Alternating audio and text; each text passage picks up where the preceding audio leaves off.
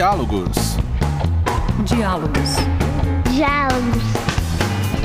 Arquidiálogos. O seu podcast de arquitetura que dialoga com outros saberes.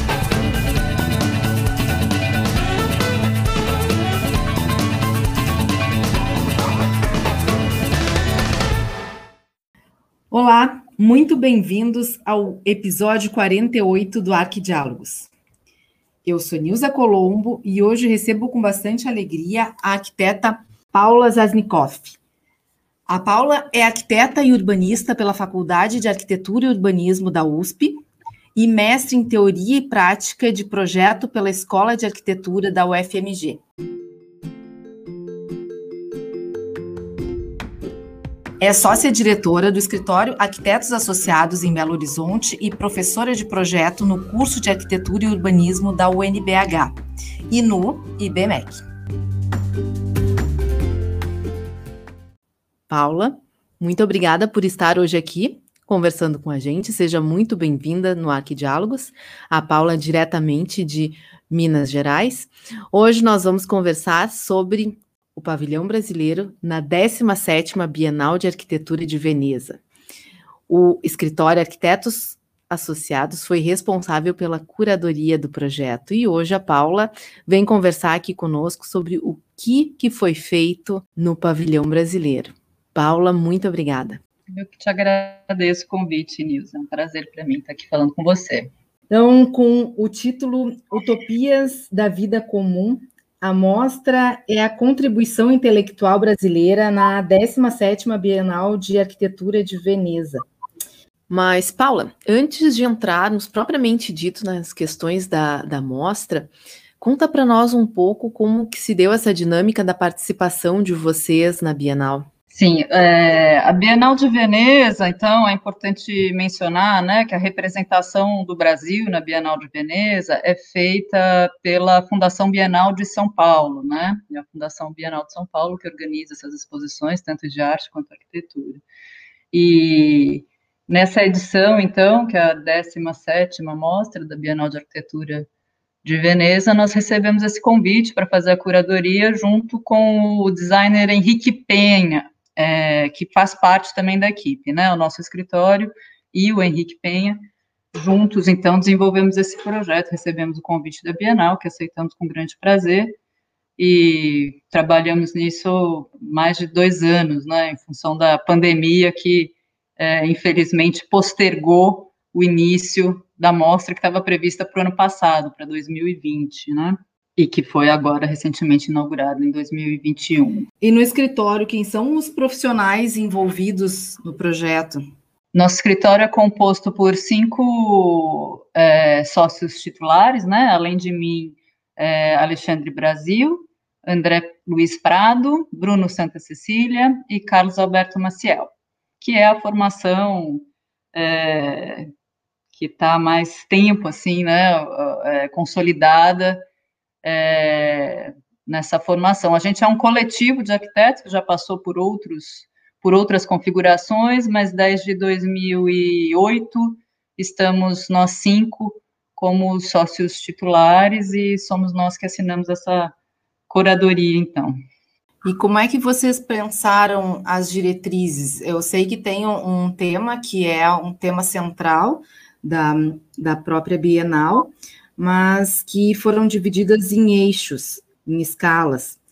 Como é que vocês se enquadram dentro desse tema geral da, da Bienal? É, a Bienal, então, tem como curador principal o arquiteto Rachin Sarkis, né, um arquiteto libanês, é, que propõe uma pesquisa muito interessante e lançou como tema é, uma pergunta, né, é, que é como viveremos juntos, how will we live together?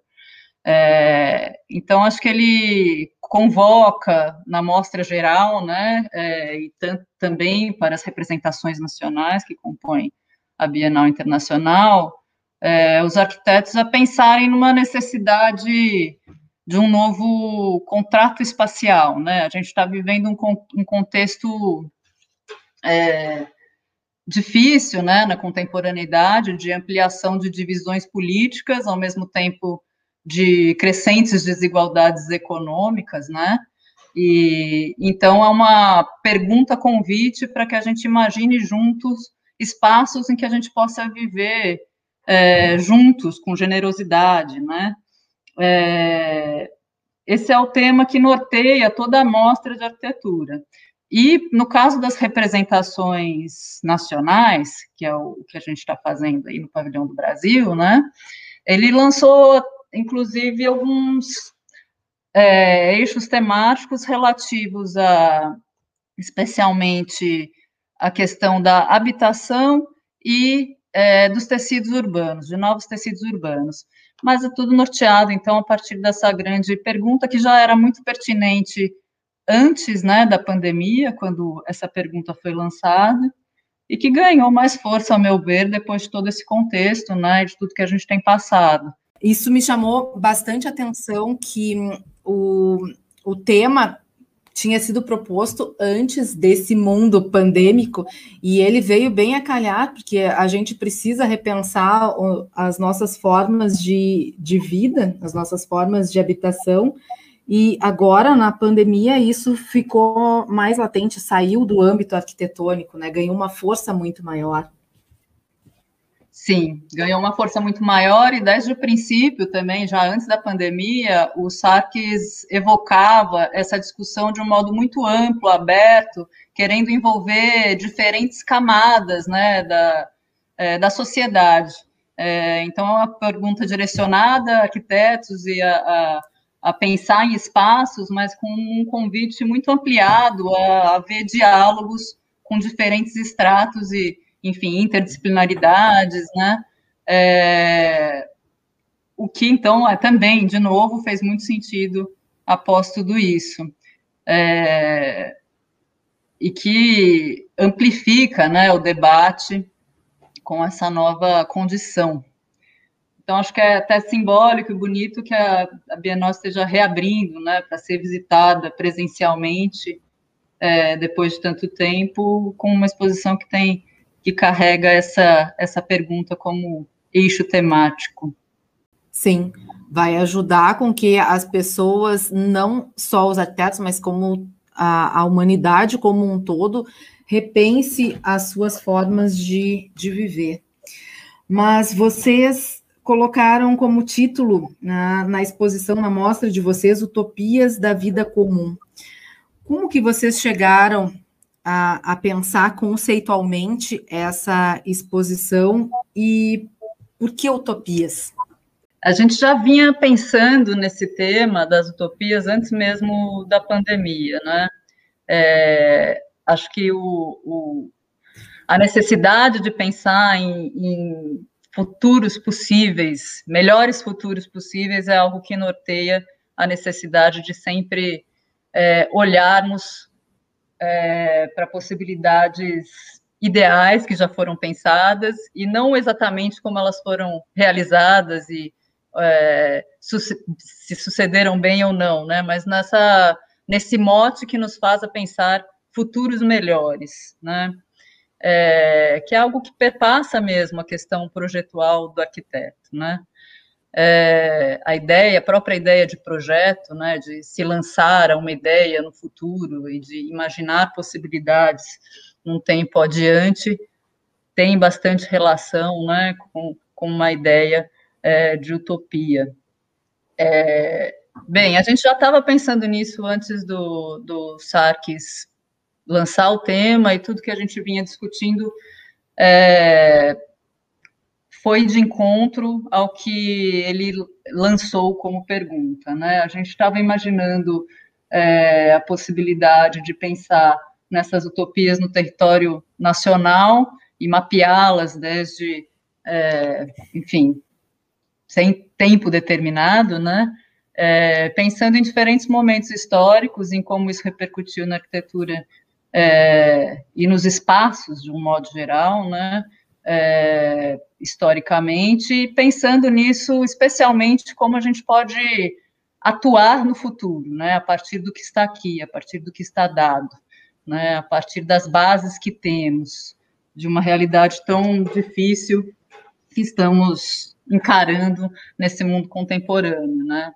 É, então, essa, essa proposta veio, então, com esse mapeamento, né, das utopias no, no território nacional. A primeira que a gente identificou foi a, é, foi a cosmovisão guarani da Terra Sem Males, né, que se chama Ivi Maranei, é, que é uma cosmovisão, então, em que é, há uma, uma terra que é um lugar ideal, né, é, sem doenças, sem guerra, sem fome, e, isso está nesse território desde a sua é, existência cinco mil anos atrás, né? Os povos guarani, então, vagavam pela pelo território muito antes dos europeus chegarem aqui a partir dessa cosmovisão e a gente achou bonito iniciar essa linha do tempo, então carregando essa ancestralidade do território e passamos por várias outras utopias, né? É, de diferentes momentos, mas na exposição mesmo, além desse mapeamento, a gente está enfatizando uma, as utopias do tempo moderno, numa sessão que a gente é, chamou de Futuros do Passado, com dois projetos é, modernistas, né, o Conjunto Pedregulho e, e a Plataforma Rodoviária de Brasília, e uma outra sessão em que a gente comissionou especialmente dois filmes que evocam questões mais contemporâneas, então é o Hidroanel, é, de São Paulo, né, desenvolvido pelo grupo Metrópole Fluvial, que é coordenado pelo professor Alexandre Jacob, motivou, então, a, o desenvolvimento de um, de um filme, são dois filmes nessa segunda sala, Os Futuros do Presente, né, e do outro lado, a ocupação Carolina de Jesus, aqui em Belo Horizonte, né, pensar, pensar em novos modelos de habitação e mobilidade, né, que é um pouco questões que norteiam aqui esses projetos que estão no futuro do passado, é, a partir das bases que temos hoje, né, ou talvez como a gente tem usado sobre os escombros da modernidade, né, e como que a gente pode reinventar a vida a partir do que está aí, é um pouco que norteia é, esses filmes que foram comissionados para a exposição.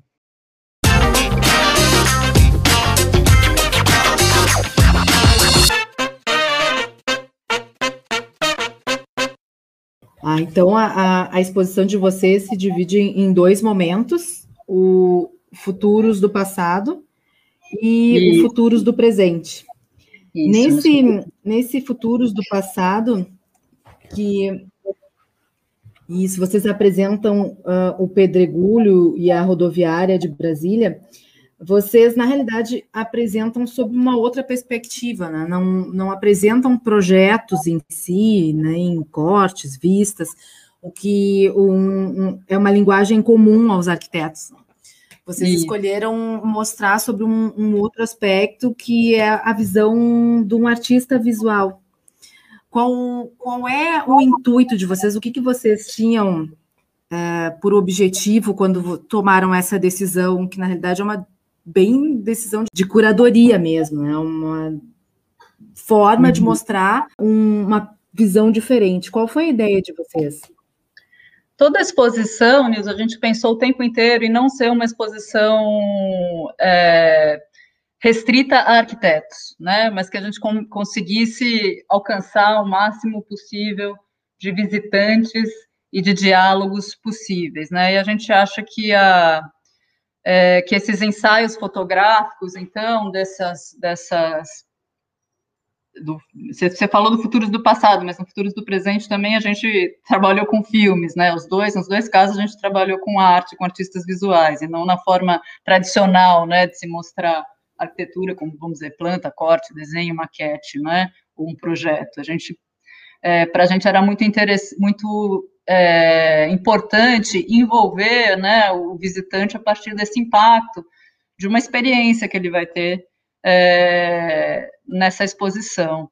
E a escolha no Futuros do Passado, que foi a sua pergunta, né, por esses ensaios, ela está especialmente ligada à ideia de mostrar uma, uma ocupação contemporânea desses espaços, né? e não, não mostrar o projeto como ele foi pensado. A gente tem, então, para cada um deles um, uma foto é, histórica, né, que retrata mesmo o edifício, né, no caso do, do Pedregulho é uma foto do Leonardo Firnotti, da rodoviária é uma foto da Joana França, mas os ensaios fotográficos são de dois artistas diferentes, né, no Pedregulho a Luísa Baldan, que já tinha feito uma, uma residência artística lá no, no Pedregulho, é, foi um pouco antes dele ser restaurado, inclusive, né, mas que retrata muito essa vida cotidiana, né, das pessoas que ali moram, né, então é muito bonito ver como é, esses espaços originalmente projetados, né, é, as circulações ou pilotis, como eles são apropriados por essas pessoas e como a vida cotidiana é tão rica e diversa e acolhedora, né, é, mesmo a partir de um lugar que está com uma situação é, de preservação né, de, e de manutenção bastante precária. É, então, é muito bonito como ela consegue retratar né, essa, com sensibilidade essa vida cotidiana no, no conjunto Pedregulho. E o, no, na plataforma rodoviária também, o Gustavo Minas, então, é um, é um fotógrafo que é, mora em Brasília e fotografa quase que diariamente, né? Passa por lá e consegue captar momentos é, também, de novo, né? Dessa vida cotidiana, é, desse lugar simbólico, que é simbólico como um edifício que até é um edifício que até é difícil a gente chamar de edifício, né? Porque é a junção dos dois eixos e ele é quase uma infraestrutura urbana, né? É, é muito importante no projeto é, do Lúcio Costa, da capital, e que marca também né, uma grande utopia da, de construção dessa cidade modernista no Brasil, é, e que no fim vira um, um ícone da, da sua população, né? É, a, a, rodoviária é um lugar assim muito muito utilizado como encontro, como apropriação, como espaço de é, de manifestação, né, e é um lugar de chegadas e saídas de todo o entorno, né, da, de, da, de Brasília, da, do plano piloto. Então, essa vida cotidiana, que não era exatamente a que esses arquitetos projetaram quando pensaram nesses espaços, é o que nos interessa nesses ensaios e que é muito bem feita pela Luísa Baldano, no Pedregulho, com o Natal no Minhocão, e pelo Gustavo Minas, no ensaio da plataforma rodoviária. Essa, essa sensibilização a partir da imagem, a força que esses ensaios carregam, acho que trazem, é, ampliam o diálogo que não é simplesmente do projeto da arquitetura, né, mas que é da vida comum, da vida cotidiana. E por isso a gente fez essa escolha, então, de, de incluir é, ensaios fotográficos e não a maneira convencional, né, de de expor arquitetura. E é bastante interessante porque quando se, se tem o, o projeto, quando se inicia a ideia projetual, uh, sempre se pensa do, da edificação a serviço de um dia a dia. Só que isso foge um pouco da, da, do determinismo ou do próprio projeto do arquiteto. Isso é uma apropriação das pessoas que vão se servir dessa edificação. E é justamente isso que vocês estão mostrando, né? E de uma forma contemporânea, porque são projetos um, modernistas do, do Rei Di, do Lúcio Costa, que naquela época a demanda da sociedade era uma, hoje é outra, e hoje a linguagem foi feita sobre as pessoas que estão ali tomando partido desses espaços. Isso é bastante interessante para a gente poder, de fato, pensar o, o como habitaremos daqui para frente, porque se não é a partir da vivência, né, da onde será? Da onde o arquiteto vai tirar a inspiração e questionamentos, né? É, acho que essa discussão a, a, sobre o, os usos né, das edificações, é. do funcionalismo, é, é algo que para nós interessa bastante, né, em pensar arquitetura desvinculada, né, é desfuncionalizada e incluindo um, uma essa variável que é o tempo e as suas mudanças ao longo da história. Tem uma frase que Paulo Mendes da Rocha costumava usar muito que é linda, mas que a arquitetura é suporte para a imprevisibilidade da vida, né? E, enfim, acho que essa maneira como esses usos podem mudar ao longo do tempo é algo que nos interessa olhar. Que lindo isso, que bonito.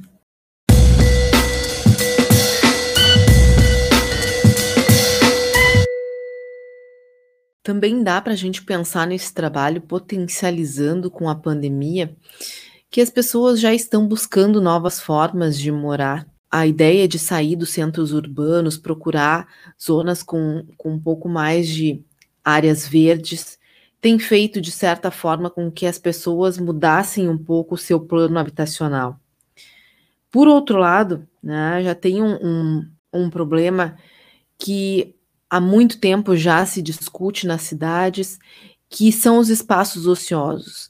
Aquelas áreas em que tem uma construção mínima, uma estrutura muitas vezes aparente, e que por algum motivo a execução não se conclui e aqueles espaços ficam por ali. E o que fazer com esses espaços?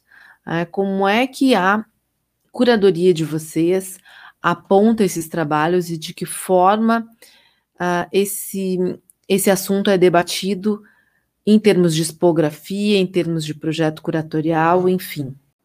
Sim, essa é a discussão que está bem ligada é, ao filme da ocupação Carolina de Jesus, né? A gente, é, especialmente nesse contexto pandêmico, tem pensado muito nisso, né? Como essa vacância que existe, como tantos imóveis é, vagos que existem já no Brasil, e isso está mapeado também na solução, né, esse, esse número da vacância e do déficit habitacional do Brasil, ele é muito parecido, né, a gente tem tanta gente precisando de habitação e, ao mesmo tempo, tem tantos imóveis vazios, né, a diferença é a faixa de renda, né, em que isso está situado, mas é algo que nos faz a pensar, né, como a ocupação de, de imóveis sem a sua é, as que não cumpram a sua função, é, função social, né, como está previsto na nossa, na nossa legislação, é, pode transformar absolutamente as cidades, né, como trazer um novo uso e, e responder de um modo generoso a,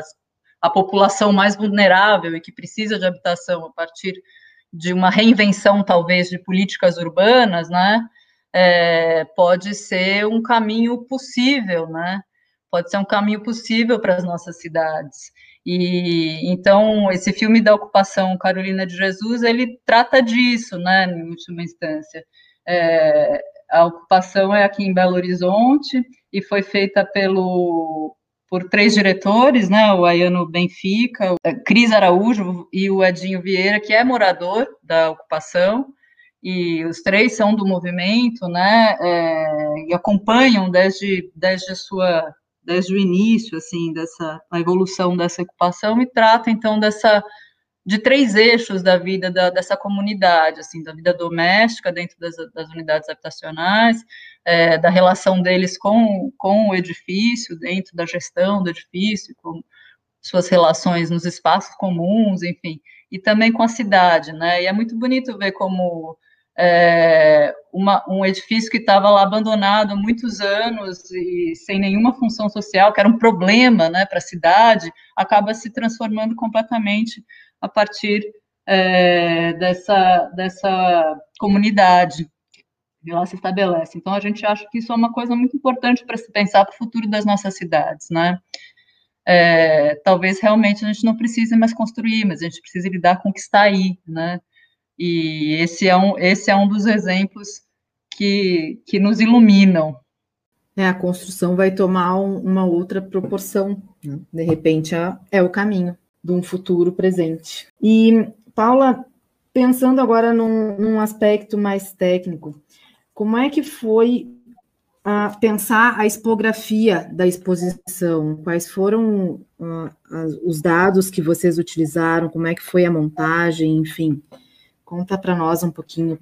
Nils, é muito importante, é, foi legal você perguntar isso, porque é muito importante eu mencionar uma coisa que eu ainda não mencionei, que foi como a gente começou a, a projetar, é, pensar na exposição, a, no, a, primeira coisa que a gente fez foi olhar para o projeto do pavilhão, que é um projeto modernista super bonito do Henrique Mindlin e do Palante, é, que está num lugar incrível, né, da, da, da Bienal, assim, um, um, eixo de ligação e uma porta de entrada ao mesmo tempo, ele, e que sofreu uma série de mudanças ao longo do tempo. E a gente propôs é, fazer um restauro desse, desse edifício, mas especialmente a gente queria abrir é, as duas laterais da primeira sala, ele é composto por, por duas salas principais, né, é, e um eixo de circulação que é marcado por um, um, elemento de concreto que divide essas duas salas, né, e essa primeira sala, que é um pouco menor do que a segunda, ela tinha duas vidraças, duas grandes aberturas laterais, e que ao longo do tempo passou, então, por muitas interferências e acabaram sendo fechadas, e hoje tem lá dois depósitos, que foram construídos e que fecharam então as vidraças e que a gente queria recuperar essa característica original do projeto. Assim, parecia muito bonito para a gente, uma resposta muito enfática, né? A pergunta do, do Sarkis, é como viveremos juntos, a gente abrir essas, essas portas e essas janelas, né? Recuperando essa ambiência do espaço original, mas especialmente um, uma ideia de que é necessário demolirmos paredes e muros para vivermos juntos, né? Infelizmente a gente não conseguiu viabilizar essa essa ação, que foi um ponto de partida que a gente queria incorporar em toda a nossa discussão, mas a gente marcou então essa essa ideia numa intervenção física mesmo na, na, na parede dessas dessas laterais dessa primeira sala, pintando em preto, né, o desenho dessas janelas e lançando essa ideia para o futuro, né? Lançando essa semente de que um dia isso possa acontecer, uma vez que a pandemia seja superada, né? Que seja mais viável a gente retomar a vida como antes. É simbólico também porque a gente não vai conseguir resolver tudo no presente. Algo tem que ser pensado hoje para ser concluído amanhã. Me parece bastante simbólico isso. É, e lançar as ideias e torná-las públicas também, também é, é importante, né, para que elas lançar o debate, né, então marcar na exposição foi algo que a gente achou importante. E para responder sobre a expografia, né, é, então essa leitura desse espaço original do pavilhão também norteia a organização da exposição, né, nessa primeira sala menor, então, estão os futuros do passado, e na segunda sala, é, os futuros do presente, né, é, e também, de algum modo, essa a, a, divisão entre elas, feita por esse elemento que é da circulação e o elemento de concreto, também divide em, vamos dizer, dois eixos temáticos, que são é, habitação e mobilidade, né? Do lado, do lado que a gente tem o Pedregulho, então, na Sala do Futuro dos Presentes, a gente tem a ocupação Carolina de Jesus, e do lado que a gente tem a plataforma rodoviária, a gente tem, é, no Futuros do, do Presente, o, a, o filme do Hidroanel, né? Que é essa proposta que a gente falou pouco dele também, mas é um filme em torno da proposta do Hidroanel em São Paulo, que é um projeto muito bonito, né? Coordenado pelo professor Alexandre Delijakov, na Faculdade de Arquitetura da USP, né? Na FAUSP, é, mas que tem essa proposta de interligar a metrópole. É, agora até eles estão na macro metrópole, né? Mas a partir de um de um de um anel navegável que reverteria então toda a lógica do sistema da rodoviarista né, que, que norteia a ocupação da, da cidade e que transformaria as margens dos rios em grandes espaços de convivência pública. Enfim, eu acabei entrando no, no, nisso, e a gente fez isso a partir de um filme que é feito pelo Amira Gimone, é, super bonito também, enfim, os dois filmes são são que estão na segunda sala, são filmes que foram gravados de maneira a ser uma imersão. Então, é, são três telas, né, com três campos, três áreas de projeção em que você está dentro do filme, né, uma maneira de te envolver a partir dessa experiência, como falei no início, né, tanto nos ensaios fotográficos, mas também é, nesses filmes, a ideia é sempre de sensibilizar pela experiência, né, a partir desse eixo temático. Então, essa, essa segunda sala, é, que tem esses dois filmes, os dois lados estão organizados, então, com essas três telas nessa experiência imersiva. E o que divide essas, essas salas, é, ao sair no corredor, então, a gente usou uma parede espelhada, também amplificando né, a ideia é, de uma proporção que tem naquele espaço, né, de dar uma continuidade no espaço, na ideia da heterotopia que é abordada no filme da metrópole fluvial. Então, se, se lá na frente essas paredes pretas estavam lá tentando resgatar uma utopia do, é, do passado, aqui a gente está lançando um olhar para o futuro, né, para essa possibilidade de, de vislumbrarmos futuros melhores a partir do que está aí. E essas paredes espelhadas têm um pouco essa esse papel de nos posicionar nesse espaço, né? As falar? heterotopias do Foucault que estão presentes? Sim, é uma menção, né? O filme da, da metrópole fluvial se chama Heterotopia Fluvial e é, é enfim, tem essa menção às heterotopias do Foucault. E em termos de, de iluminação, Paula, como é que vocês pensaram a, a exposição? É, Nils, a iluminação é bastante simples, é, especialmente porque na, na sala dos, dos, vídeos, na verdade, é o contrário, né? Como não são salas imersivas, a gente tinha que eliminar, inclusive, a iluminação natural que existia né, nas salas, a gente teve que usar os painéis, mas todo, todo o projeto é, de expografia, de iluminação, tentou, de um modo bastante, tentou ser o mais sustentável possível, né? Tentando eliminar suportes e lixos para depois e resíduos, né, que fosse que sobrassem depois. Então a gente reaproveitou o que existia, né, como é, já na Bienal e a iluminação da primeira sala está usando essa infraestrutura que já era existente, bem como outros outras é, outros suportes, os painéis acústicos também da segunda sala. A gente tentou ao máximo reutilizar o que já existia que vinha um pouco da exposição anterior também, né, da Bienal de Arte, enfim, para tentar minimizar os resíduos gerados por ela. E o que, que tem gerado de, de agora recém que foi a, aberta a mostra, mas o que, que tem reverberado já para o escritório essa participação?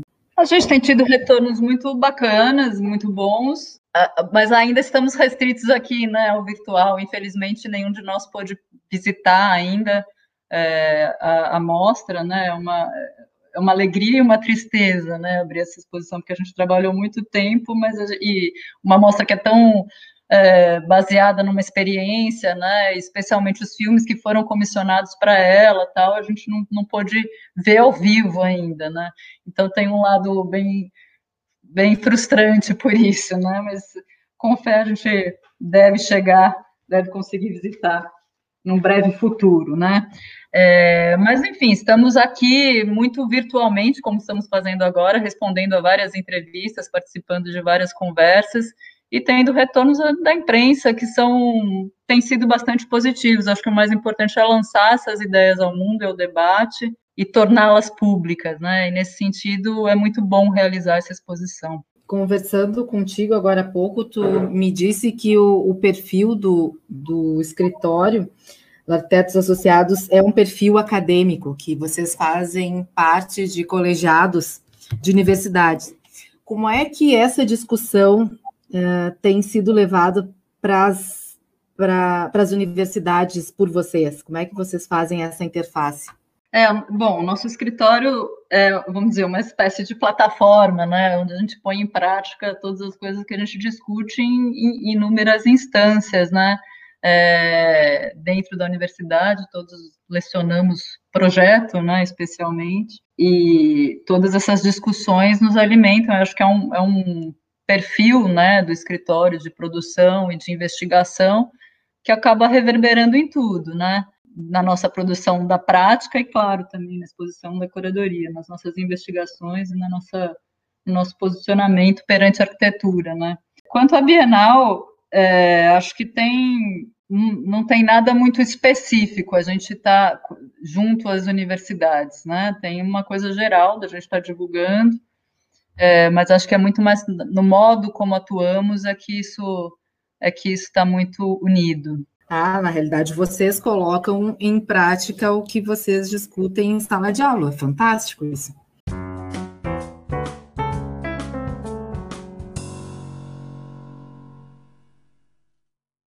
O escritório, o Arquitetos Associados, tem inúmeros trabalhos maravilhosos, mas eu como fã de Inhotim, não posso deixar de comentar um, proje um projeto de vocês lá que, muito antes de saber que era de vocês, aliás, a primeira vez que eu fui a, a Inhotim, que eu amo de paixão, que é a Galeria Miguel Rio Branco. Fala um pouquinho sobre ele, como é que foi projetar, como é que foi pensar nas diretrizes, conceito. Bem, a gente tem uma atuação longa, ela teve uma atuação bem longa, né? Desenvolvemos inúmeros projetos, foi uma experiência maravilhosa, né? É, ver essa instituição se tornar pública e ver ela crescer, assim, 10 anos de atuação que, que nos foram muito importantes. No caso da a Galeria do Miguel, que é a que você pergunta, foi um, um projeto feito bem ligado à curadoria e ao próprio artista, né? Em que já havia então esse terreno destinado né, a ter essa, essa galeria e a condição desse terreno, né, da topografia dele, ele era um aterro, é, e o próprio programa né, que, que teria lá dentro já nos colocava algumas questões. Quando veio a demanda por projetar esse edifício, é, a equipe curatorial já tinha lá uma, uma ideia de uma organização de ter uma sala maior e quadrada, com pé direito maior embaixo, e uma outra sala mais flexível, que fosse é, possível de ter mais flexibilidade nas exposições e de mudanças ao longo do tempo. É, e eles já imaginavam isso assim, com esse desnível. Isso foi algo que motivou a nossa, a nossa implantação, mas que ao mesmo tempo é, num primeiro momento, foi o que nos fez pensar em como implantar esse edifício sem que ele aparecesse tanto na paisagem, né? Assim, sem que ele se apresentasse como uma edificação com uma escala muito grande naquele entorno tão especial, né? Então, a gente, em todas as atuações em Otins, sempre teve esse cuidado, né? Um cuidado muito grande com, com a inserção, com as pré-existências, né? Com, com esse jardim ou com a natureza, ao depender de, do lugar né, onde está a galeria, onde foi feita. E nesse caso do Miguel, então, a gente teve essa ideia inicial de trazer essa, essa galeria maior para dentro, né, a partir de uma manipulação do terreno, de modo que esse volume, que era o volume principal, ele não aparecesse como construção.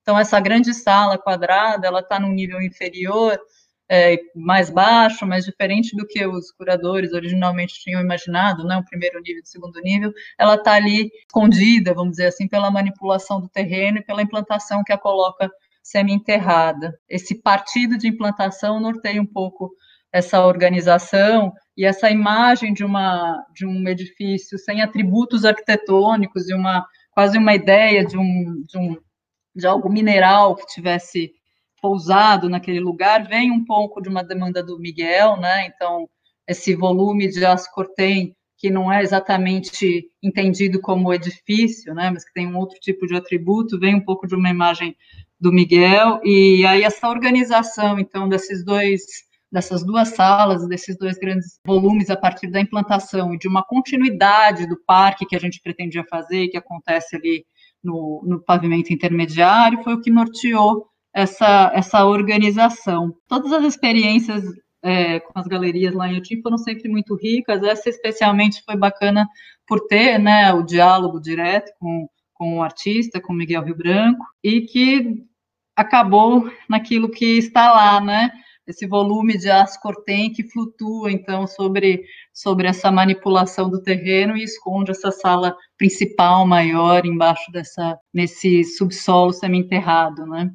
É curioso fazer isso de narrar o projeto sem mostrar a imagem, né? Eu estou aqui imaginando os ouvintes que não conhecem o projeto, o que estão imaginando. Tu não é a primeira que comenta sobre isso, né? Como falar de um projeto num podcast. É, é uma, um outro desafio. É um desafio bem interessante. Eu acho esse projeto maravilhoso, já porque me parece que a entrada dele é um convite, uma área de, de transição entre a, aquela natureza imperativa e a área da arte uh, protegida dentro desse espaço do, do aço cortem que tu tinha colocado, a, a, entrada, ela trabalha com, com a experiência, né? fazendo com que o corpo vá se acostumando com uma outra tomada de área. É muito, muito legal. Legal ouvir ah. isso da sua percepção, e acho que é essa ideia de continuidade do parque está nesse pavimento intermediário, mesmo até a partir do próprio uso da pedra, né, que tá, continua a pedra do piso do parque, que continua lá para dentro, que vira parede, enfim, e que é, quando a gente fez, já tinha essa ideia de continuar a trilha, mas logo que ele foi implantado, ainda não tinha trilha que hoje vai lá para Cláudia Andujar, né? Que, de certo modo, é o que estabelece ali como um lugar de passagem também, né? É, mas acho que essa, essa continuidade conseguimos, então, pela sua, pela sua descrição. Fico feliz. Sim. Com certeza, e, e, fica o convite, Paula, para que a gente possa, de repente, num outro episódio, conversar sobre os demais pavilhões que vocês criaram, porque são maravilhosos, e também sobre Inhotim, é um assunto que me, me agrada muito. Fica o convite, então, aqui. Vamos deixar Obrigada. os ouvintes também fazerem os pedidos lá no Instagram. Legal, fico feliz com o convite. Muito obrigada pela tua generosidade de compartilhar essa experiência do, do escritório de vocês num momento tão especial. Imagino que, que participar de uma Bienal de, de Veneza seja uma realização muito importante na vida profissional. Parabéns por esse momento e por toda a trajetória do, do escritório. E desejo muito sucesso cada vez mais e mais para esse empreendimento e para outros. E também parabéns por motivar uh, toda uma geração de novos arquitetos, né, através da academia, a pensarem sobre o papel do arquiteto das nossas cidades e o futuro das nossas habitações. Obrigada, Nilza. Eu que te agradeço a oportunidade de falar também te parabenizo pela iniciativa é, do podcast. Enfim, o convite está aceito. Muito obrigada para o futuro, né? Enfim, espero que Isso. tenha dobramentos. Muito obrigada, então. E agradeço a você, ouvinte, também, a participação aqui conosco hoje, no episódio 48, e também a tua participação sempre ativa e importante para a melhoria do nosso podcast lá no Instagram, Arquidiálogos. Muito obrigada e até mais.